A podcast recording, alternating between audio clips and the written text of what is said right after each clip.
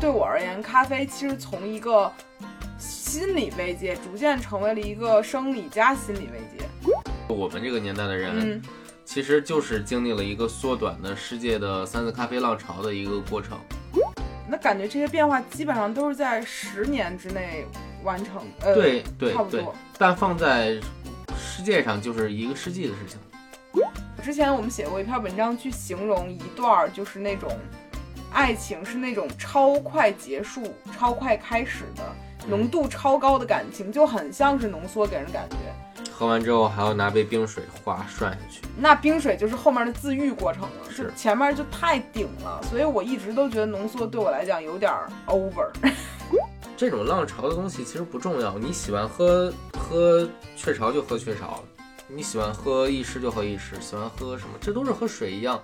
就是我喜欢喝绿茶，我喜欢喝红茶，就是这种事情。 Hello，欢迎来到百分之十 Radio，我是胡心树。我是帕洛马尔，又是新的一周了，我们这周其实接了一个，就公众号啊，接了一个挺不错的广告，对，嗯，是我很喜欢的一个咖啡品牌。然后我们再去呃聊这个该怎么去撰写的过程中呢，其实我发现我对咖啡好像没有那么了解，嗯所以其实我们今天可以去聊一聊关于咖啡的一些事情。而且当时我觉得帕老师去讲，就是关于烘烘豆子啊，还有这些制作流程很性感啊，这个样子，不好意思了，其实我不是很专业，因为我没有没有烘过豆子嗯啊，我不是我没有烘过豆子，我烘过豆子，但是我烘豆子就是完全是在老师的指导下去完成了两次。对，就是嗯、呃我们从头来捋吧，因为嗯对我来讲啊，我其实是一个说白了啊，最早我是一个拿铁爱好者。嗯，嗯，其实，在我的概念里面，咖啡本身就是一个怎么说呢？和奶一直有关系的一个东西。对，因为我小的时候喝的第一杯咖啡就是雀巢的速溶，在我的概念里，我妈说那东西就是咖啡。嗯然后我做过第一次大胆的尝试，是在我高三减肥的时候，把那个速溶咖啡换成了当时出的一个雀巢的黑咖啡的粉。嗯那是我让步过最多给这个咖啡的一种尝试。嗯。你也是从那个起步的吗？每个人都是吧。中国这个时候，比如说我们这个年代的人，嗯，其实就是经历了一个缩短的世界的三次咖啡浪潮的一个过程。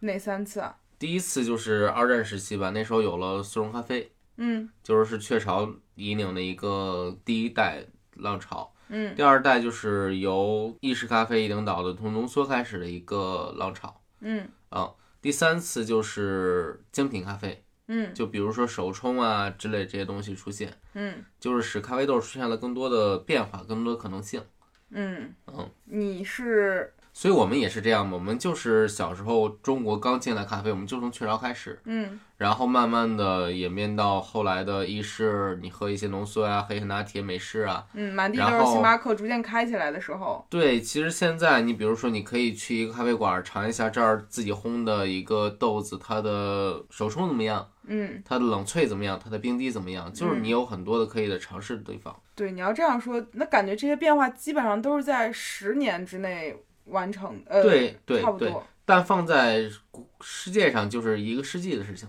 嗯，所以其实我们加速的非常快，在对咖啡这个事儿上。对，因为你刚才提到星巴克，如果突然间想起来了一个，我之前看过一本书，是关于星巴克的。呃，成不能叫成长史吧，就是它的一些创业经验。嗯，它里面说，最早的星巴克的第一家店开在某西雅图，对那个大街上，对，然后紧接着他的呃创始人在他的斜对角又开了一家星巴克。然后我当时被他的这个商业头脑震惊到了，因为那个时候根本不存在大众点评这种东西，嗯你不知道全世界有多少家星巴克。但你走在那个街上的时候，你会觉得这个店好红啊，它可以对角开两家嗯啊。所以当时我看那本书的时候，本来对于星巴克的概念是这是一个，就是那个时候大家经常说喝星巴克是挺装逼的事儿。但嗯，看完这之后，我突然间懂了些什么。它确实就是作为质量的话，它就是个一般的饮料。嗯，对，星巴克就是美国人做出来的东西嘛。你知道我曾经去投过星巴克的兼职的，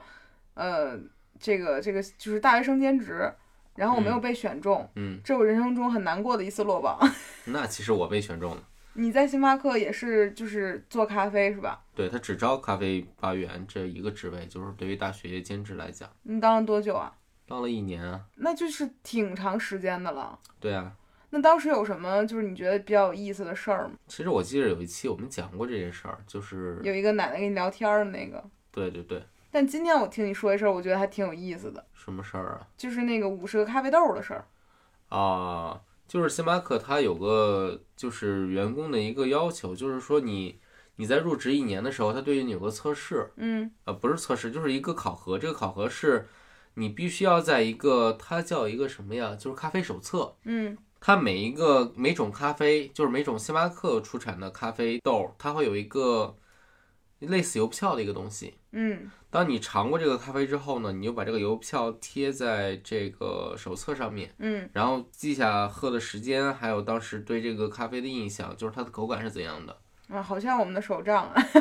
嗯、对，有点类似。然后它邮票设计都非常好看，嗯对，让你也有收集的欲望。其实好多就是客人也会去收集这种东西。嗯嗯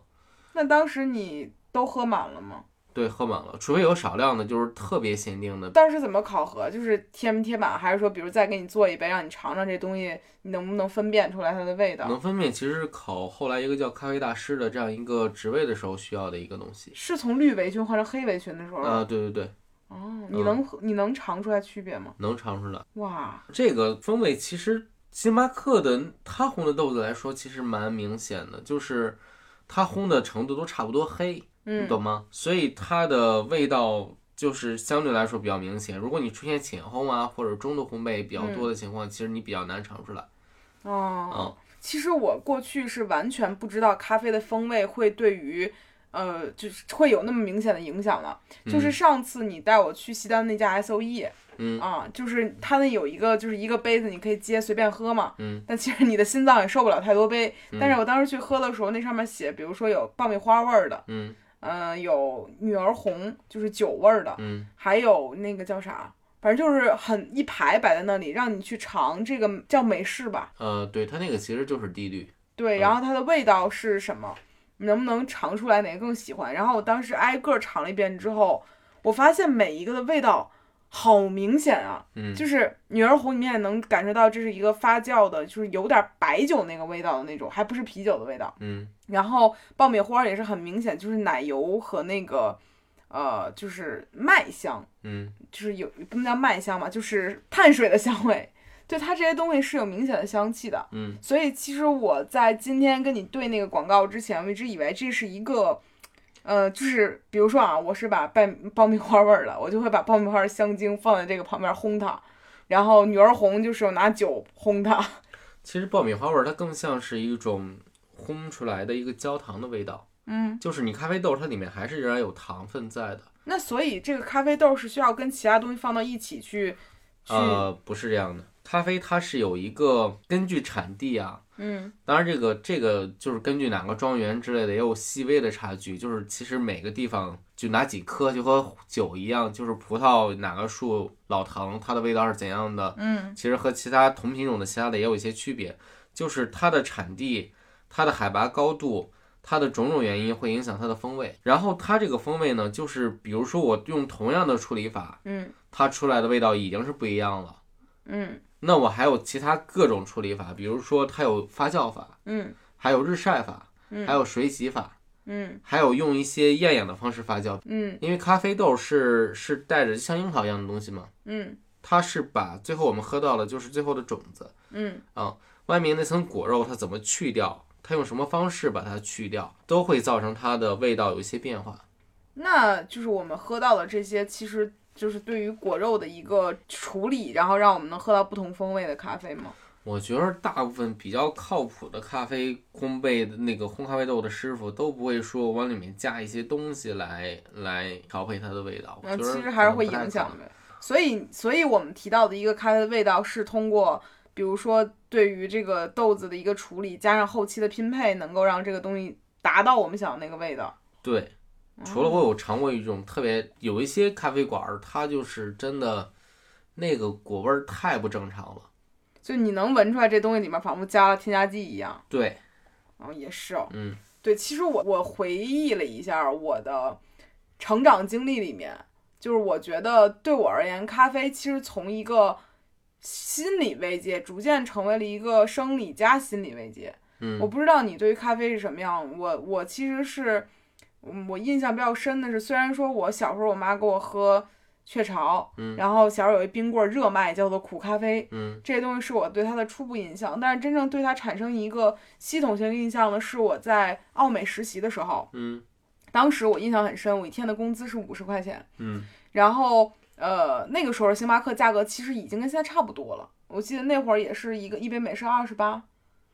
二嗯，十差不多吧。没有啊我记得加过加过几次一块钱这种事儿。对，但是其实浮动非常小，它对可能从十年前就已经是一个昂贵的，现在看起来不算昂贵，十年前很昂贵的这样的一个饮嗯是品。然后那会儿我看到我们那个其他的同事嘛，因为他们都是嗯、呃上班几年的这样的大姐姐、大嗯哥哥什么的。然后他们去每天中午吃饭的时候都会带回一杯星巴克来。然后我其实之前不知道它多少钱，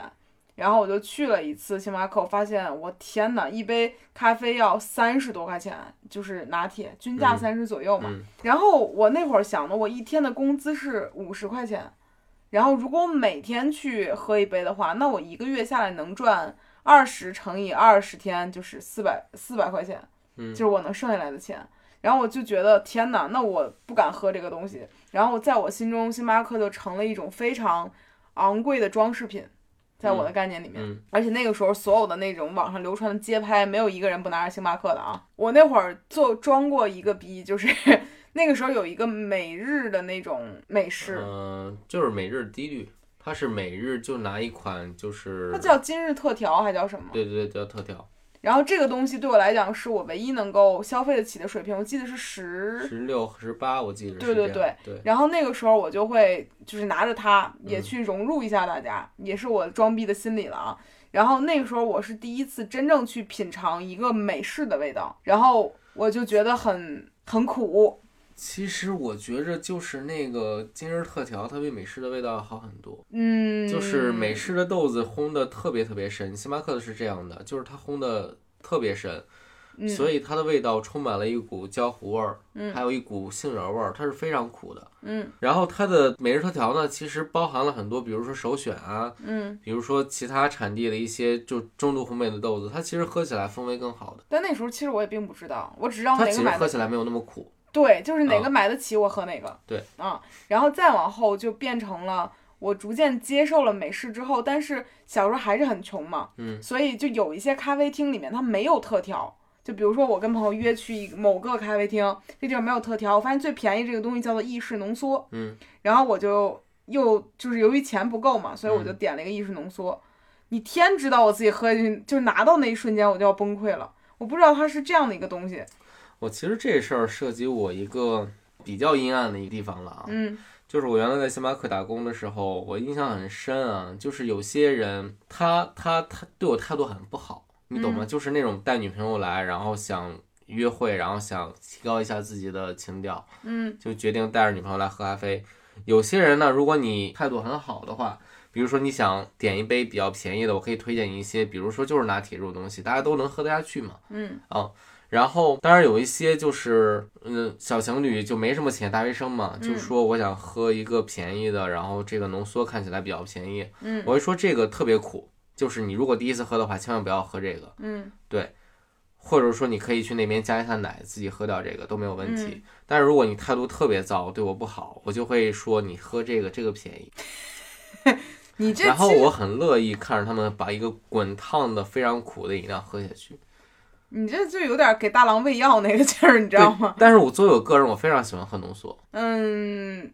这个其实是这样，你你刚才提到的那个年年年年限应该是在二零一，啊，两千呃，二零一零年，对，其实你是那个时候去打工的，对吧？对，那个时候很早，那个时候其实星巴克这个东西存在就很早。对，对我那会儿都没有去星巴克工作，就去没有去过星巴克呢，还嗯。嗯嗯，哎、不对呀、你大一就去星巴克了吗？大一下学期，哦，那是挺早的。对对，所以那个时候我都不知道，就没有真正进去过这个东西。嗯所以那个时候很多人对这东西不了解，你去陷害人家， 就是你自己特别过分。对，这是有一个我比较阴暗的地方，然后第二个就是那个时候，其实大家普遍概念里面提到星巴克，想的是什么那个叫什么来着？那星冰乐嗯，啊，那个其实是普遍消费的一个东西，一杯就四十块那钱。好贵啊，对，就是我指的普遍，就是很多人会拿它去拍照片儿的那种。啊，因为它很好看，特别是比如说草挤奶莓、油豆奶、对对对对对对金对明啊乐，对对，所以那个时候给我的感觉就是，咖啡这东西可能跟浓缩不沾边儿的，所以我去那个去那个咖啡厅才会受这个上这个当嘛，嗯也不叫上当，就是因为穷，还想就是在这个地方待会儿。嗯，然后后来我发现浓缩这个东西，其实我到现在为止还是不太能完全接受的，嗯它太浓了。就是我之前我们写过一篇文章去形容一段儿，就是那种爱情是那种超快结束、超快开始的浓度超高的感情，就很像是浓缩给人感觉。喝完之后还要拿杯冰水哗涮下去。那冰水就是后面的自愈过程了，就是前面就太顶了，所以我一直都觉得浓缩对我来讲有点儿 over。 嗯嗯，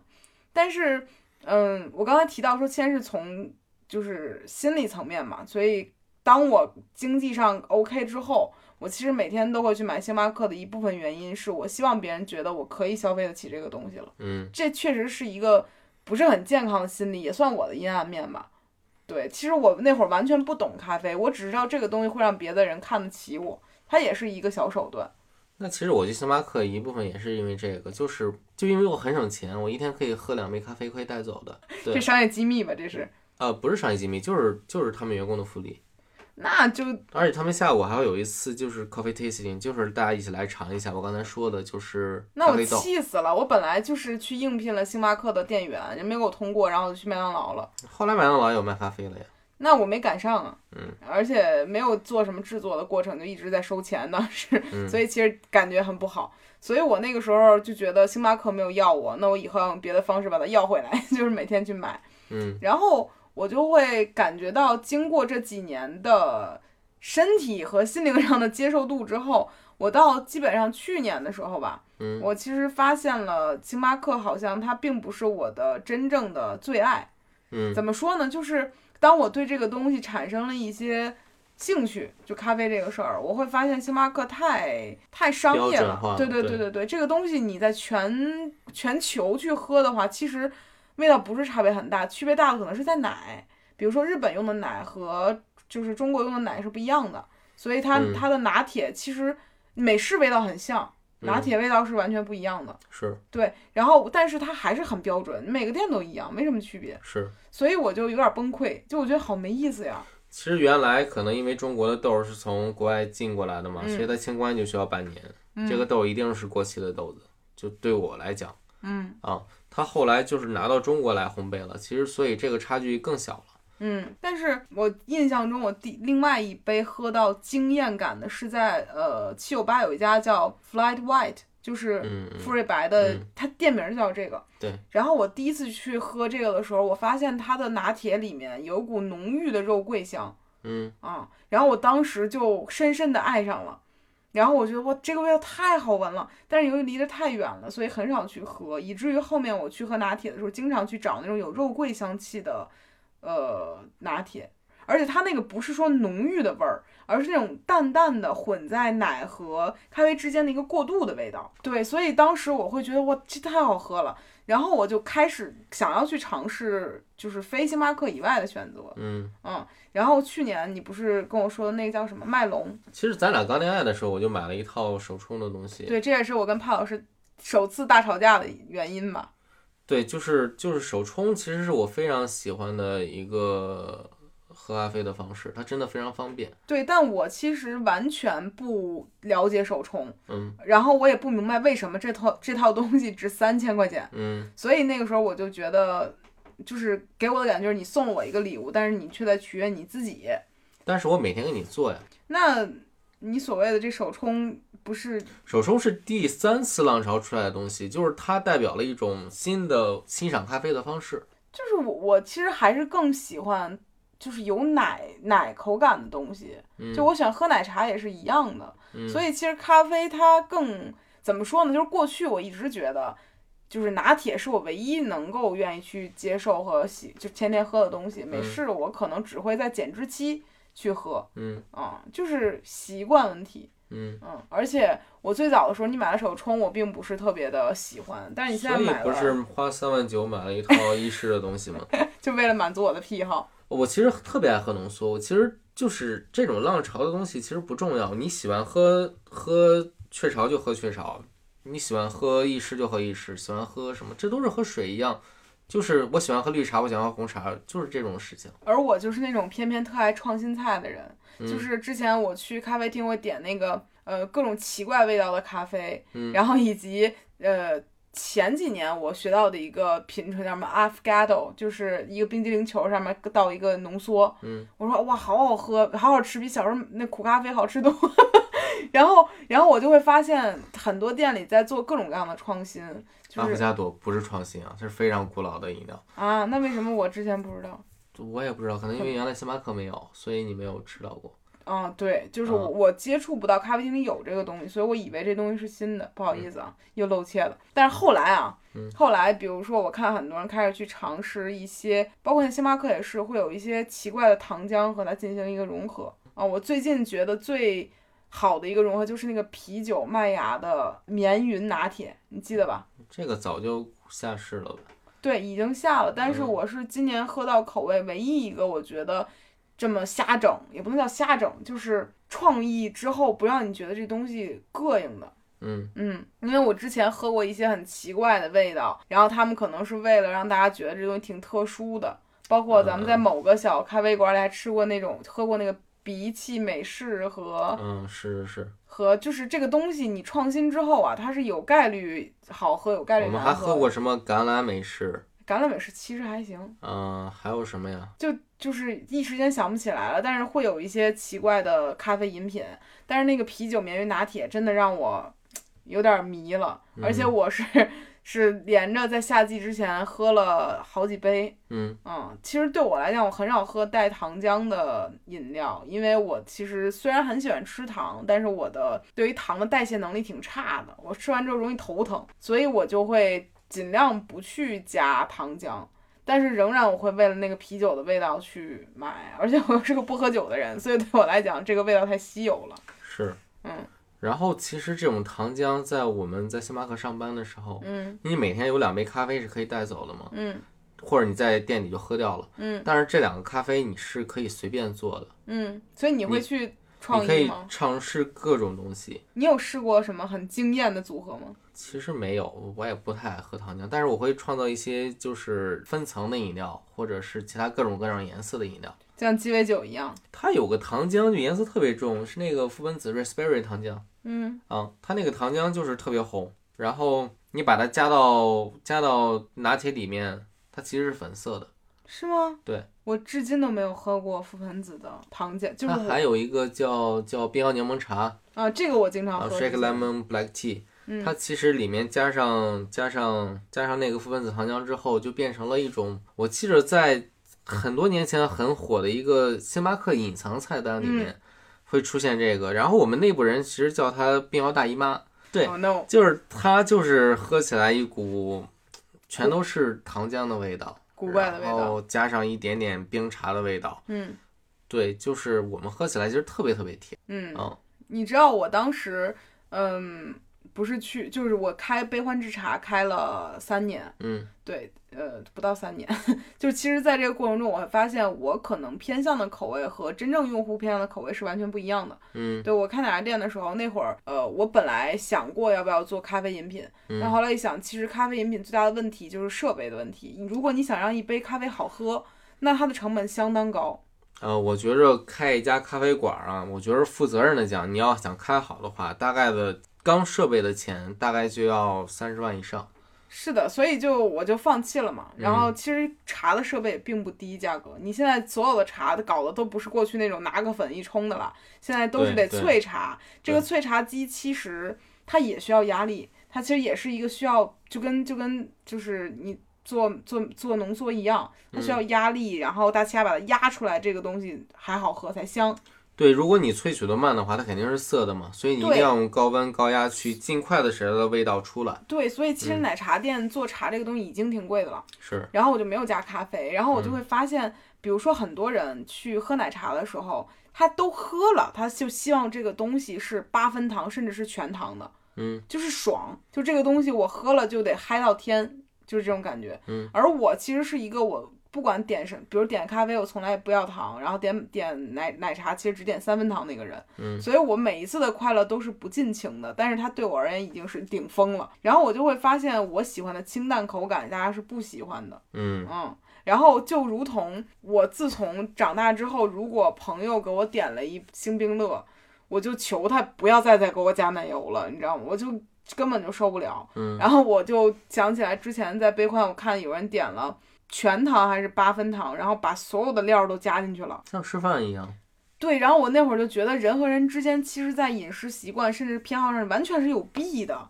嗯然后很难去让每一个人都满足。这也是后来我作为一个创始人不够包容，导致悲欢 倒闭的一个原因。嗯对，然后我就因为刚才你提到说那个隐藏菜单嘛，很多人会喜欢，然后我脑子就想起来这个事儿，因为我曾经也想过做一些隐藏菜单，但是由于我的口味太私人了，所以这个东西出来之后不好。就是奶茶本来是一个放纵的东西，但嗯如果你用一种健康的口味去要求一个放纵的东西，那就非常不伦不类。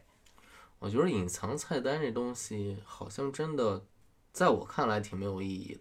它是一个，就怎么说呢？就很多人会愿意以解谜的心态去看待一个产品。这其实是一个，就是比如说高级一些的餐厅，嗯，会提供给一个会员的一个待遇，就是我这儿有一些我不给别人吃的一个东西，嗯我拿过来给你尝一尝。嗯对，这其实是这样的一个东西，表示我们亲近，嗯这很容易拉近店家和顾客之间的距离的嗯，啊。对，但是大部分的奶茶店啊、咖啡馆儿这种隐藏菜单就特别没有必要。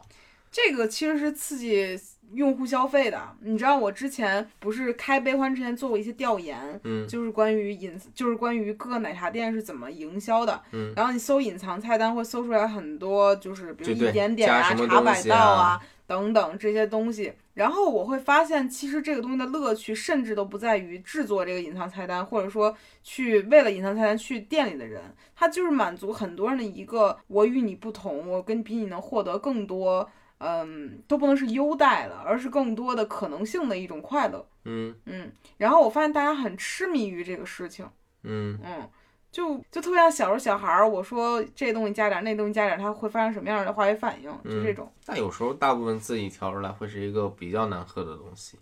事实上是的，我觉得对很多隐藏菜单，如果不是，其实你要这么想，如果这个东西本来就好喝，店家当然就调好出来给你喝了，对，能赚更多钱，为什么要隐藏呢？这就很离谱。嗯对，或者说这个东西也许会好喝，但它一定是非常小众的口味，别人觉得好喝，你不一定觉得好喝。是，对，所以我是觉得隐藏菜单这个事儿多多少少带着一点儿强营销的味道，而且是愿绝对愿者上钩的那种。嗯然后最后我其实也想就是聊一聊，我觉得，呃，随着比如说就是互联网上各种媒体爆出这个店后台后厨不干净，那个店后厨不干净等等，甚至之前还听说，比如某些咖啡厅可能它的冰块儿制冰机由于没有及时清洗，所以它冰块儿很脏，很容易出现问题。等等，我会觉得身边很多朋友爱喝奶茶、爱喝咖啡的人，已经都家里面来做这些东西了。对，手冲其实你如果想便宜的话，特别便宜。嗯，嗯，对，所以嗯，我们可以跟大家分享一些我们个人在家中的一些嗯，就是喝咖啡心得、喝奶茶心得也算吧。嗯首先先说说就是便宜的解决方案啊，对我们其实尝了市面上的一些。呃，咖啡饮品就是就是那叫冻干的那种，速溶的也算吧。嗯，对我其实个人最喜欢的是三顿半，呃我也是。对，就给我的感觉是它无论是从长相上啊，还是便携度上啊等等，还有口味上，它是真正告诉你这个东西是什么味儿的豆子怎么做的，是，而不是像很多其他的品牌上面写这个东西叫黑咖啡液，就这个 黑咖啡液四个字儿放在这儿，你就觉得好不专业呀。是，对。然后另外要写一个什么焦糖味儿的，就给你感觉这个东西好像就是骗我，他嗯没有用心做。嗯然后我们俩当时买了去年双十一吧，买了八十个一桶的那个，对，嗯，然后挨个儿就是不同一二三四五，它不是有数吗？嗯喝完之后发现它真的是每一个是不一样的，所以我觉得是挺不错的。而且它真的有酸度和纯度的区别。对，对而且我们是没有买咖啡机之前，我们就尝试的是能不能不去外面买咖啡的时候用它来过渡，嗯，然后每天就是拿燕麦奶和它勾兑，完了之后我觉得很好喝了。其实嗯比市面上很多就是那种咖啡机不好的那种咖啡店啊，做出来的已经好喝很多了，其实大部分都不是因为咖啡机不好，是因为豆不好。是吗？哦，那 对不起啊，那我是觉得反正比市面上挺多都好喝了。对我其实挺想吐槽这事儿的。我觉得北京这种地儿，它大部分的咖啡机用的都是非常贵的，就是我很多店我都能看到它用一个十五万以上或者二十万的一个咖啡机。拉玛佐口不止，哎，喇嘛 Zoco 其实是个比较普通的牌子了，就是冒犯了我又，对对对，它就是一个常规的牌子，有些更好的。但是因为它的豆子保存的不好吗？说实话，我觉着好多人开店，他就觉着这是我的梦想，我想开个咖啡馆儿，这是比较很多年前文艺青年的一些想法，就是我嗯想做这个事情。但是后来他们发现又不想深究这件事儿。啊，明白。其实、啊我想着，比如说我从一个啊、卖咖啡豆的批发的那种店里买一些便宜的咖啡豆，就烘好的，我来做我的意式。嗯，对，然后往里面一放，就拿十二十万的机器做出一个垃圾来。嗯，对，它其实特别难喝，它充满了杏仁味儿和糊味儿，嗯，它是一个不好的味道。我知道。然后萃取多久也没有管，磨粉磨多少也没有管，嗯所有东西都是我用什么豆子都是哪个便宜买哪嗯个，然后这些东西参数我不调，所以最后出来就是一坨屎。对，这其实也是我觉得三顿半好的地方，就好像广告，但其实不是， 就它确实不嗯没错拿啊。钱，你你说这些干确实嘛不错就确实是不错三顿半其实不错，就是嗯它是有产品稳定性的，还有自己的就是审美在里面。我觉得他的老板创始人应该是热爱咖啡的吧，也研他究过好咖像啡。也在不停的开线下店吧？哎，聊遥远了，聊远了。对，好，下一个啊，嗯就是这个是最最低成本的一个梯队了啊。嗯，呃，顺便得说一下啊，就是我个人自从从那个牛奶换成燕麦奶之后，嗯，感觉自己整个人的皮肤状态有所稳定，然后我就倒推觉得我可能是一个对奶制品有点轻度过敏的人。是有嗯可能。就是因为很多人就是就是这成年之后熬夜呀，然后作息不规律啊，内分泌稍紊乱的话，你喝奶其实会加速你的毛孔堵塞的几率。我不知道这样说各位能不能理解，这是一个很玄学的事情。呃，还有就是东亚人其实因为原来喝奶就少嘛，所以嗯他其实是对奶成年之后是有过敏的。乳糖不耐的多种反应，对对对，嗯其实是有这种可能性的。就是现在可能我觉得越来越会好一些。对，所以如果你发现自己有什么拉肚子啊，或者是呃长痘啊之类的，可以试一试断奶换成燕麦奶。虽然也有人说燕麦奶会有致痘风险，但是其实我是感觉会比呃牛奶会好很多，毕竟它是植物奶嘛。喝美式能解决很多问题。但是不爽啊，对吧？然后下一个就是这个益我生先讲很多事儿吧，就是还是从价格从低往上来说吧。嗯其实手冲来说是个成本更低的东西。嗯，就是我给大家的建议啊，其实是不要买挂耳。为啥？呃，咖啡对于新鲜的程度是非常非常敏感的。啊，也就是说你的豆磨成粉了之后就不新鲜了。对，你想一下，它接触面积就是我的豆儿接触面积，其实就表面那一层。嗯如果你磨成粉之后，这个表面积是非常非常大的，嗯，无孔它不入。会非常方便的接触氧气去氧化它，嗯然后它的味道就会变得就很多奇怪的味道，就是那种嗯，懂哈喇味儿啊。哈喇味儿，对对对，就是我觉得挂耳是个特别不方便你去做的一个东西，就是你又要经历手冲那些东西，你只是省了一个磨豆的过程。但却加重了哈喇味儿的风险。对，其实你买一个便宜的手摇磨豆机，我觉得对你的咖啡影响风嗯风味影响很小很小，就是它哪怕磨不均匀或者磨的有什么其他问题，它都不足以影响你的咖啡味道很大。但这个东西需要去做的事儿就是你要多甄选一部，比如现在我想搜哪个挂耳咖啡好喝，网上的评价很多，但我想搜哪家咖啡豆好喝，这个事儿你就没有搜过，你想过没有？哦对哦，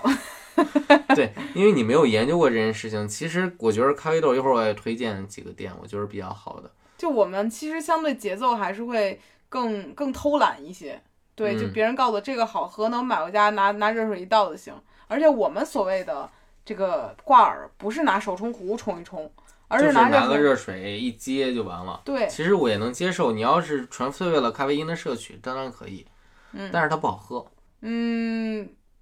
你你是吧？但是我说实话啊，就嗯我觉得大 部分的，嗯，非奶的拿铁，呃，不，非奶的咖啡，我都不能完全体会到它的好喝，嗯很少有觉得好喝的。除了嗯上次我在 S O E 喝的时候，我真的觉得哇好喝，但很少有任何一个好喝。就无论是咖啡店里还是挂耳，就对我来讲都一样，就是一个苦水。我在推荐的就是为了让大家能喝到那种好喝。啊、那首先第一步就不要买挂耳了， 这个东西就是苦水啊。其实对它无论是哪个哪个店出的，它其实都是一种方便赚钱的一种方式。苦苦的水。对，但是我们没办法说一定，也许会有好喝的，嗯，也许会有，只是我目前喝过的都都一般。还有我还用过一个很奇怪的东西，就是一个一个手压的浓缩咖啡机，这是啥？就是一个杯子大小的一个，大概三百块钱。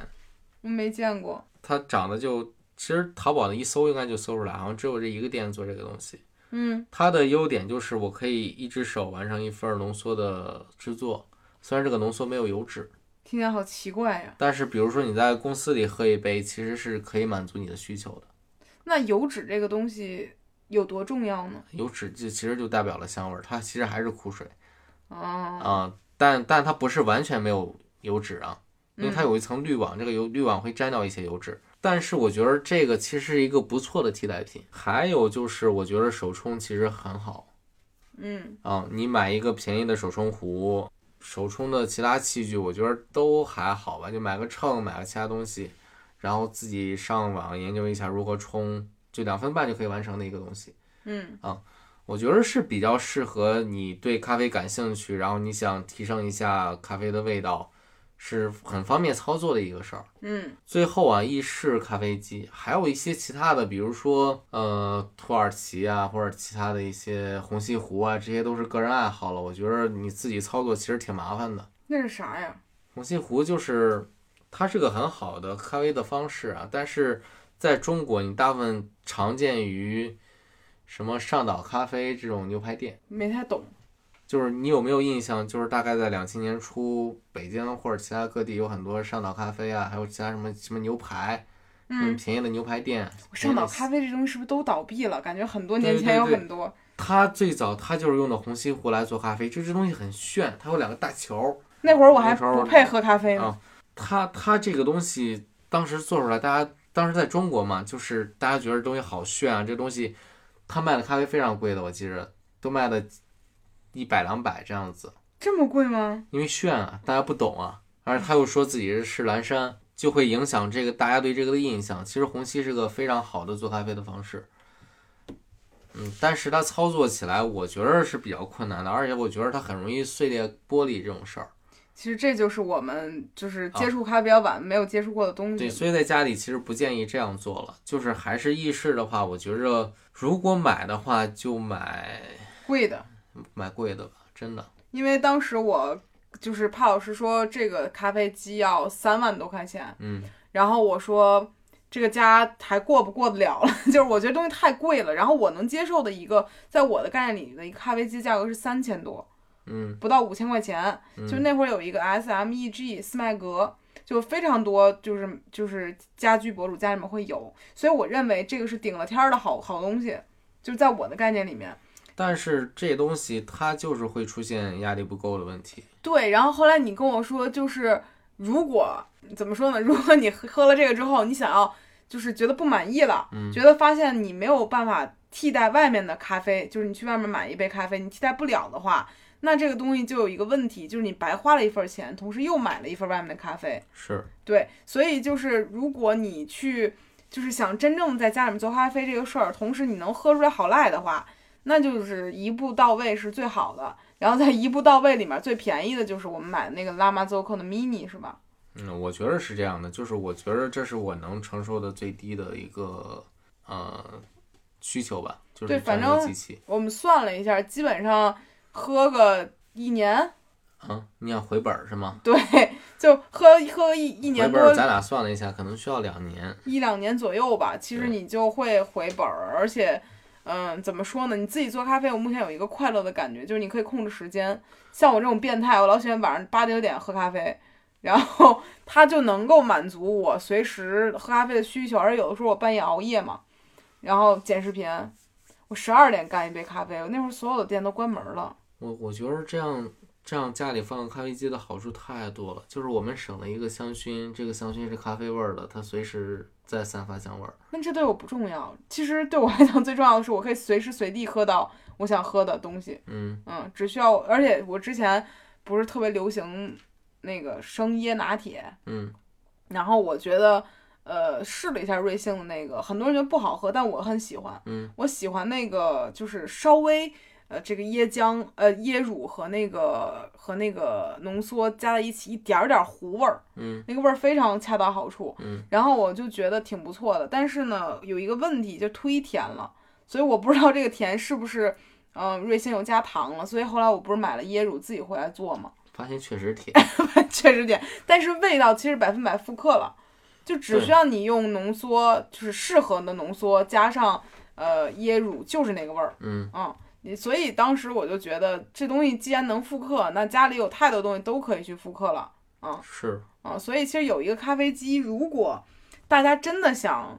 不在外面买的话，它就是在经济承受能力之内买最贵的，那、是这样的。嗯，我觉得是这样的，嗯。然后另外，其实我们除了像咖啡之外，奶茶的话，目前还是觉得没敢没敢去买个萃茶机， 我觉得有点过分了啊是。当然，我想一下，咖啡机还有一个很好很大的好处啊，热水壶，不是，呃，不是热水壶，这是小问题了。就是你咖啡机其实买来是三万多块钱，就是嗯因为加上磨豆机的三万九嘛。这东西你用个，我觉得用个两三年，你卖出去还是三万块钱。啊，这东西不贬值是吧？嗯对，听听，这就不是不是差一星半点儿了。但是你卖出去那天，你就大料换更贵的了， 啊，那确实是，对吧？所以这东西就甭惦记了，你就当是彻底买了得了。嗯然后就是刚才不说完那个奶茶吗？然后我记得我们之前还试了一次那个暴打柠檬茶，就是最近也特流行的那个。那个我们后来发现色素真的好多呀，对，但当时做的时候特开心，自己还种柠檬做这些东西呢，所以然哎我后那个我后来做了几次，后来我发现我的台面颜色都被染绿了。就挺有年代感的嘛。 所以其实我觉得大家如果去外面喝那个暴打柠檬茶，注意一点啊，就是我感觉它的那个泰式的茶的茶叶，它它就是就一是个色素超标的茶叶。一个是色素，二是香精，就两个肯定都有的。嗯对对对它所不是一个正常的茶的味道。对，嗯，然后 我说为什么别的茶做不出这个味儿呢？因为就是它有这个味儿就有它的原因。对，嗯反正挺特别的吧，但是少喝一点应该没啥问题。你天天喝可能是不好。然后我觉得在家里面还可以去尝试做的是啥呢？哦，我觉得其实还有推荐大家买制冰机。啊，对，制冰机的快乐，我确实是觉得可以的。我觉得其实真的对于我来讲，就是手冲加制冰机就够了。其实意式对我来说没有那么重要，那之前你那手冲放家里放多长时间，你都不用。就是懒嘛。对呀、所以就是没有用。嗯，然嗯不后是这三万块钱给我的压 力大。因为我会喝，所以我会逼着你做。嗯，对，然后制冰机确实是我觉得很值得的一个东西，而且如果是可以的话，建议大家买那个方块儿的，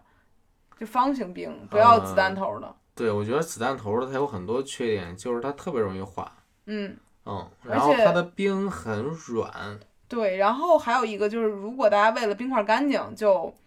就不要重复的化了再盛水，再再制，再化，再盛水，再制，就对是成冰了就拿出来冻起来，这样会稍微干净一些。是我推荐几个咖啡豆的店啊，对于我来讲，我其实就买两家的，呃，三家吧算。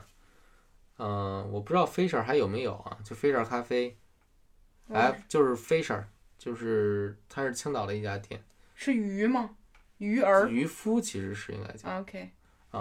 然后还有什么呀？还有 SOE 嗯。啊、就是我非常喜欢的北京的咖啡馆儿，他家豆都很好喝。嗯，还有就是奥迪贝。嗯，这个是咱家现在天天喝的咖啡豆。对，因为我发现它那个它有款百利甜的咖啡意式咖啡豆和燕麦奶非常非常的融合，对，它能够让燕麦奶达到一种甘甜的味道。对， 特别奇怪，就是按理说它应该是带点糊味儿的，在别的店里，而它甘甜。那本期咖啡就聊到这儿，如果大家还有什么想聊的，可以微博私信啊，或者就是各种方式私信我。私信你，你叫啥？帕洛马尔啊， 行， 就是很很很开心能与大家分享这些事情。对，欢迎大家去关注我们百分之十 Radio 的微博，因为这个微博也是帕老师在管，所以如果你问了他问题，他会第一时间看见。嗯，因为如果你不知道他四个字儿怎么打的话啊，去找搜百分之十 Radio 的微博会更方便一些。嗯，好了，本期的播客就聊到呃这里了。嗯、感谢大家的收听，我们下期再见，拜拜。拜拜。